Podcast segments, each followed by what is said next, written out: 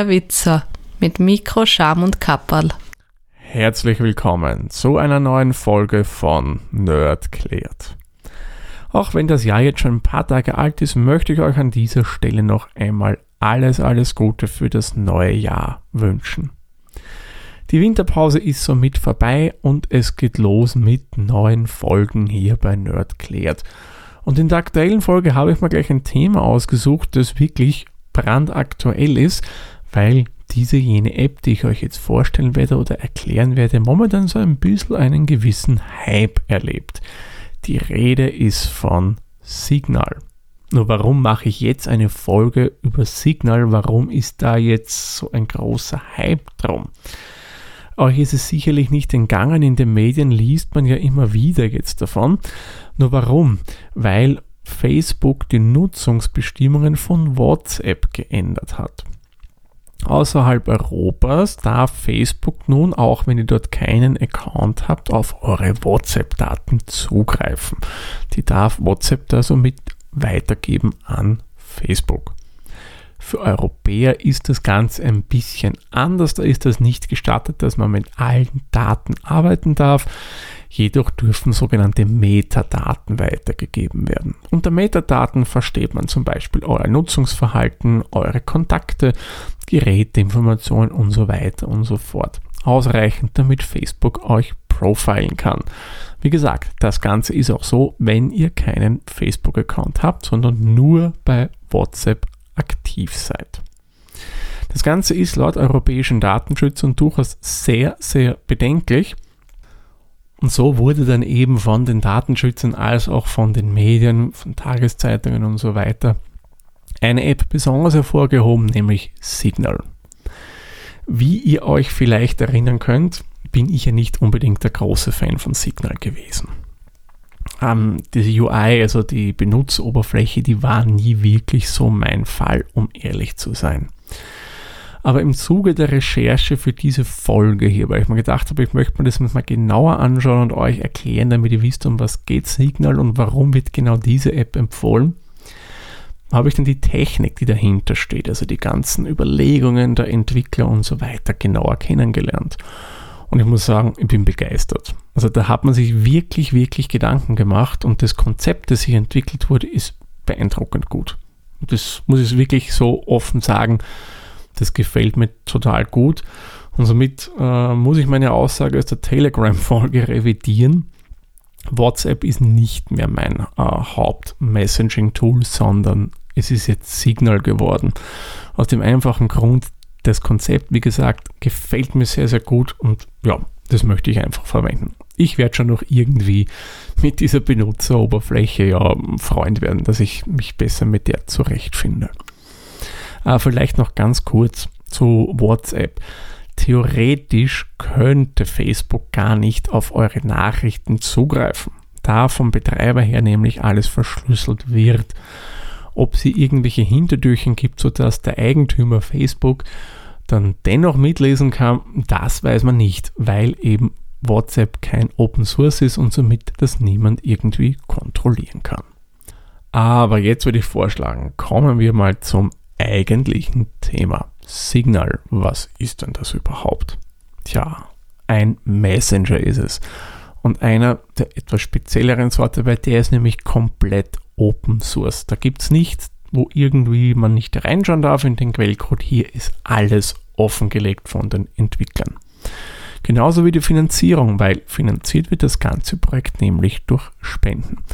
Da gibt es kein irgendwie dubioses, spezielles Finanzierungsmodell, so wie es manch anderer Messenger hat. Nein, da wird einfach mit Spenden finanziert. Es gibt sehr viele private Spender, was ich so herausgefunden habe während meiner Recherchearbeiten.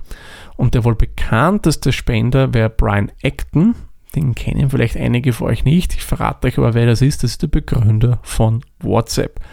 Der hat eine eigene Signal Foundation in den USA gegründet und hat dort mal 50 Millionen Dollar einbezahlt und hat gesagt, nehmt das Geld und entwickelt ein sicheres Verschlüsselungsverfahren damit.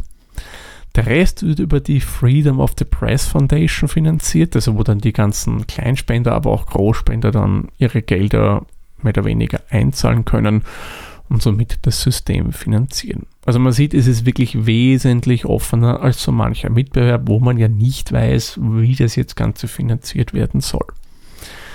Neben Textnachrichten, was ja der Haupt, die Hauptfunktionalität, sagen wir mal so, für so einen Messenger ist, kann Signal aber auch noch andere Sachen. Es kann Audionachrichten verschicken, man kann Videochats machen, man kann Sprachanrufe machen und Gruppenchats gibt es natürlich auch. Also alles das, was so ein Standard-Messenger-Tool auch kann. Es bietet übrigens auch, und das finde ich ist ein recht nettes Feature, die Möglichkeit, dass man Bilder schneller zensieren kann. Ihr wisst, in Europa mit dem Datenschutz ist es ja so eine Sache, wenn ich jetzt einen ähm, öffentlichen Platz fotografiere und da sind drei, vier Menschen oben, dann dürfte ich dieser das theoretisch nicht so weiterschicken. Und da habe ich dann eine ganz einfache Funktionalität, wo der Gesichter erkennt, wenn ich es fotografiere und der macht die einfach unkenntlich. Mit einem Klick geht das wirklich ganz, ganz rasch.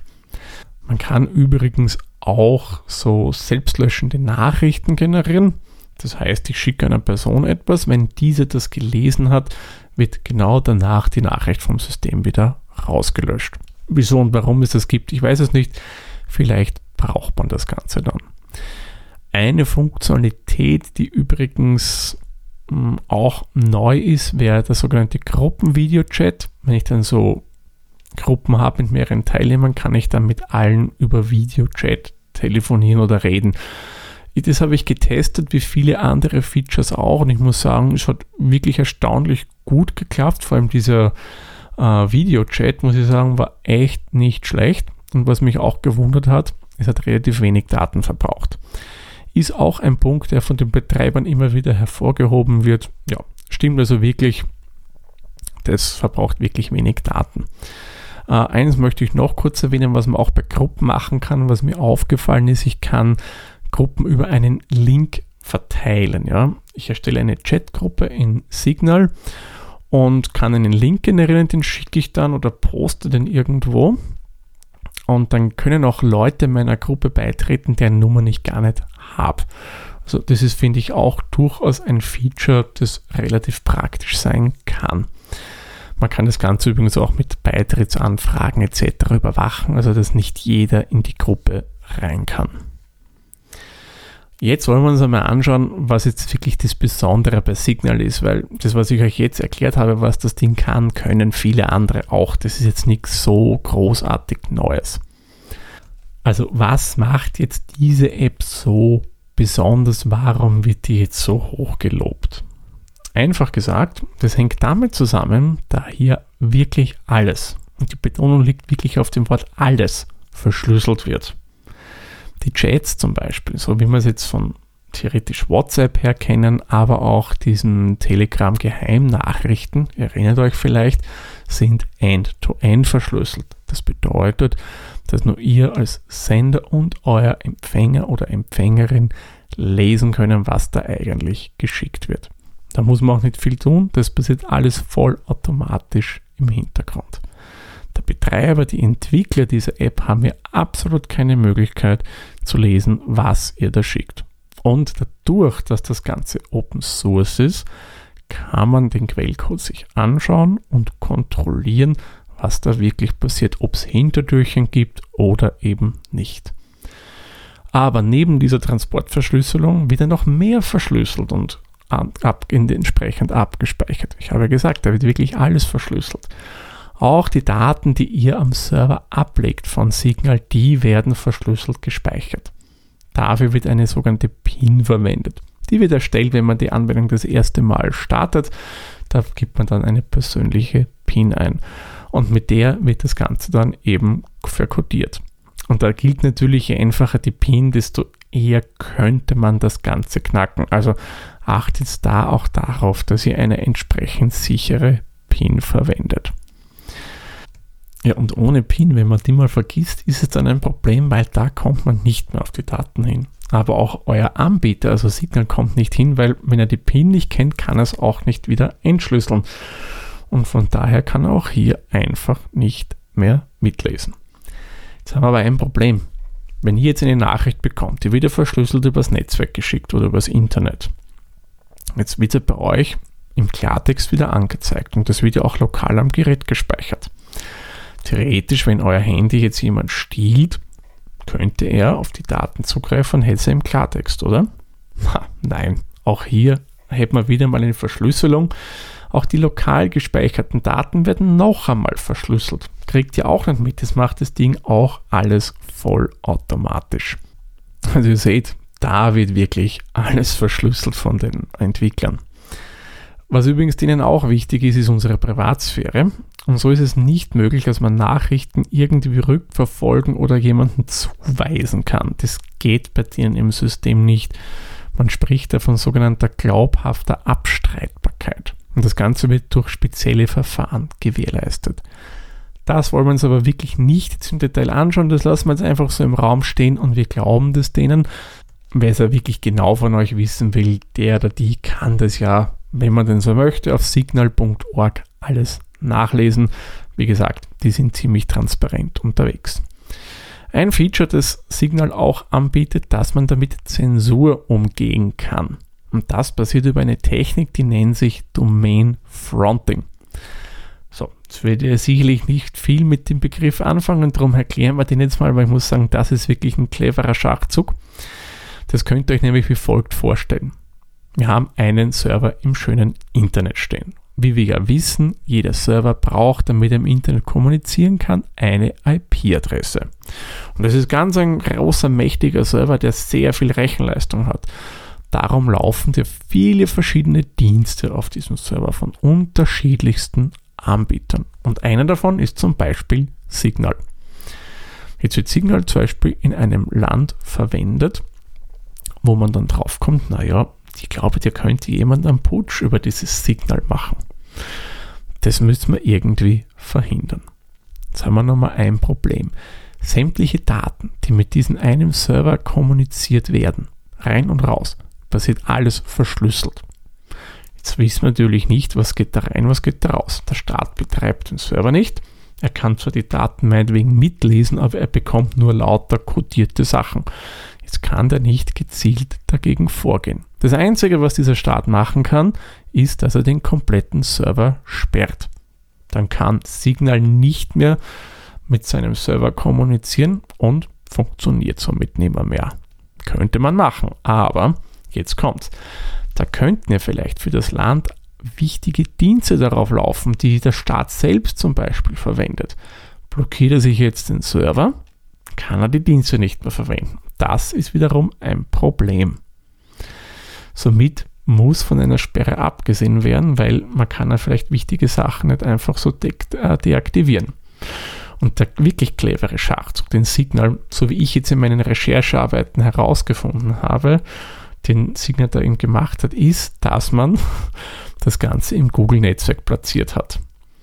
Google, wie wir wissen, ist weltweit sehr beliebt und wird sehr oft verwendet. Würden jetzt viele Länder Google abdrehen, hätten die alle selbst ein Problem, weil es gibt halt nur wenige Alternativen und die wollen es vielleicht auch nicht verwenden, was auch immer. Es gibt natürlich Ausnahmen, China oder der Sudan, was ich weiß, die blockieren Google, aber der Großteil macht es nicht. Und wenn man sich eben diesen Dienst sperrt, mh, hm, ja, das schaut dann vielleicht nicht mehr so ideal aus oder wäre, sagen wir mal so, nicht unbedingt das Beste. Wer jetzt sagt, aber hoppala, die machen da irgendwas mit Google, da hat man vielleicht jetzt Bedenken, muss man nicht haben, nicht vergessen, da wird alles irgendwie verschlüsselt und von daher sollte da eigentlich überhaupt nichts sein. Und außerdem, wenn man diese Umgehung haben will, das muss man extra noch in der App aktivieren, sonst wird das gar nicht verwendet. Es gibt auch, das muss man erwähnen, eine kleine, unter Anführungszeichen, Schwachstelle bei Signal und das ist die Handynummer. Das ist den Entwicklern bewusst, aber man hat das mehr oder weniger als Kompromisslösung gemacht. Weil es einfach einfacher ist, dass User untereinander ihre Handynummer austauschen, als wenn Signal sagt, okay, wir generieren so eine Art Signal-ID und mit der kommuniziert ihr dann. Freema, ein anderer verschlüsselter Messenger, die machen das mit einer Freema-ID. Da kommen wir dann in einer eigenen Folge auch dazu, weil das möchte ich euch auch noch kurz vorstellen. Das wurde eben als zu komplex angesehen und darum hat man gesagt, okay, Kompromisslösung, wir machen es über die Handynummer.